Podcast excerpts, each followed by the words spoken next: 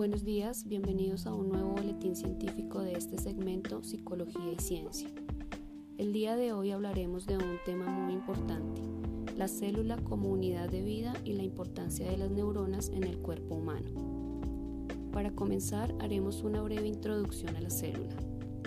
La célula es la unidad básica anatómica y funcional de los seres vivos. Se originan a partir de la división de otras células. Están constituidas por tres elementos básicos, membrana plasmática, citoplasma y material genético o ADN. Tienen la capacidad de realizar tres funciones vitales que son nutrición, relación y reproducción. Todos los organismos están compuestos por células y de acuerdo a su estructura se clasifican en células procariotas, que son organismos sin núcleo, y células eucariotas, organismos con núcleo. Las células pueden vivir como seres unicelulares de forma aislada o como parte de organismos complejos como seres pluricelulares.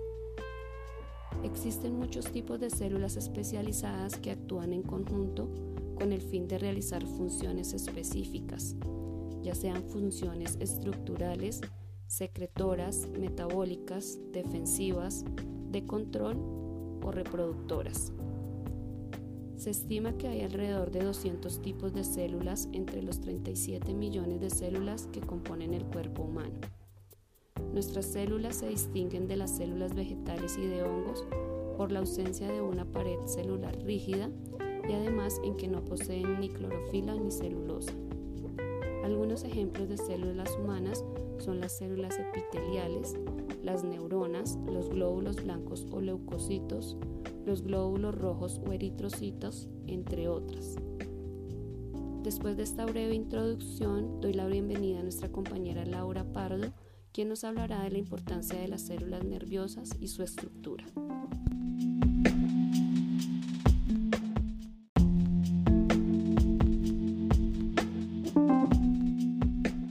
Y con Laura Marcela Pardo. Las células nerviosas son importantes en los organismos porque son las encargadas de transmitir y procesar la información. Dan soporte estructural y metabólico, son responsables de la regeneración, entre muchas acciones más que las especializan. Estas células son las intermediarias entre las decisiones del organismo y las acciones del mismo. Por ejemplo, cuando trotamos, el sistema nervioso central envía información a las células nerviosas, las cuales mandan pulsos a través del axón de las mismas. Estos viajan por la espina dorsal hasta llegar a los músculos, los cuales se flexionan de forma coordinada, dando lugar al movimiento natural del organismo. El sistema nervioso es un organismo el cual responde a estímulos externos, ayuda al cuidado generalizando la sensación de dolor, es responsable de los procesos de digestión, secreción, circulación y de movimiento. Es por esto que cualquier anomalía en el mismo repercute directamente en los demás sistemas.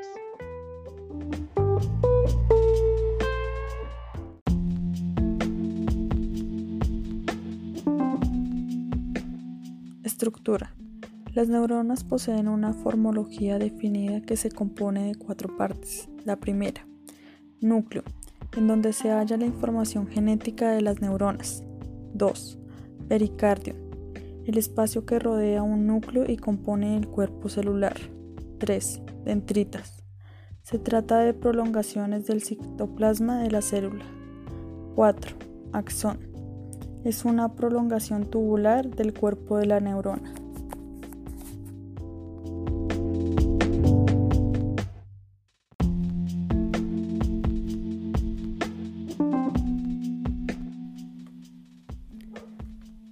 Terminar, hablaré de la importante función que cumplen las neuronas en el cuerpo humano.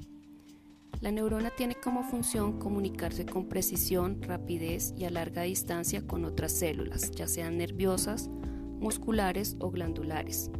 Son capaces de transmitir impulsos nerviosos a otras células del cuerpo.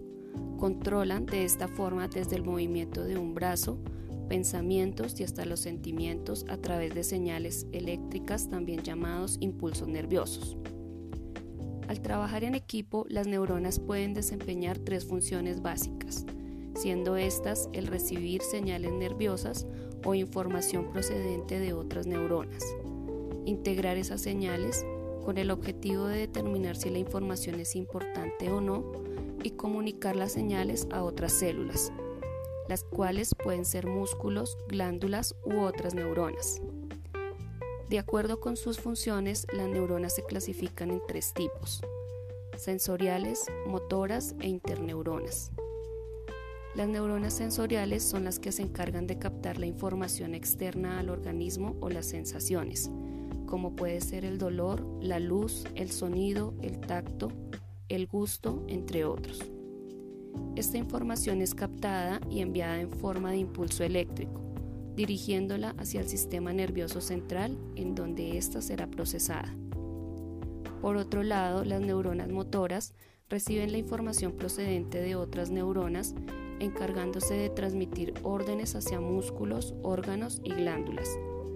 De esta manera se puede efectuar un movimiento o llevar a cabo una determinada función biológica como puede ser la producción de hormonas.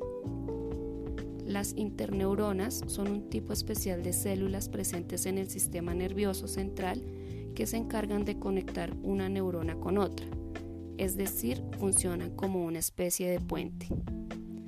Para hacerlo un poco más claro, voy a describir con un ejemplo el funcionamiento de las neuronas. En una actividad cotidiana, como la preparación de un café, tenemos la cafetera encima del fuego. Al verla estamos activando las neuronas sensoriales, específicamente las que se encargan de la vista, transmitiendo información nerviosa hacia el cerebro. En el cerebro se procesará la información visual. Posteriormente, para servir el café debemos coger la cafetera y para poder mover el brazo es necesario que usemos nuestras neuronas motoras. Estas neuronas han recibido la señal procedente del encéfalo para que se activen los músculos del brazo estirarlo y coger la cafetera. De este modo hacemos ese movimiento. Estiramos el brazo y cogemos la cafetera cuyo mango es de metal. Y como no habíamos apagado el fuego y la cafetera estaba muy caliente, la sensación es captada por los sensores térmicos de la piel al tocar el mango caliente de la cafetera. Esta información, captada por neuronas sensoriales, viaja rápidamente hacia la médula espinal que por medio de una interneurona envía la información a neuronas motoras, ordenando mover rápidamente el brazo para evitar quemarnos. Aún así, parte de la información llega al encéfalo, que la interpreta en forma de dolor.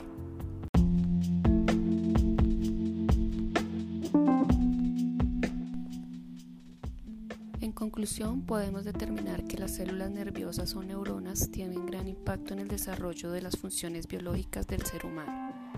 De esta forma, concluimos este boletín científico. Esperamos que esta información haya sido relevante para nuestros oyentes. Hasta una próxima oportunidad.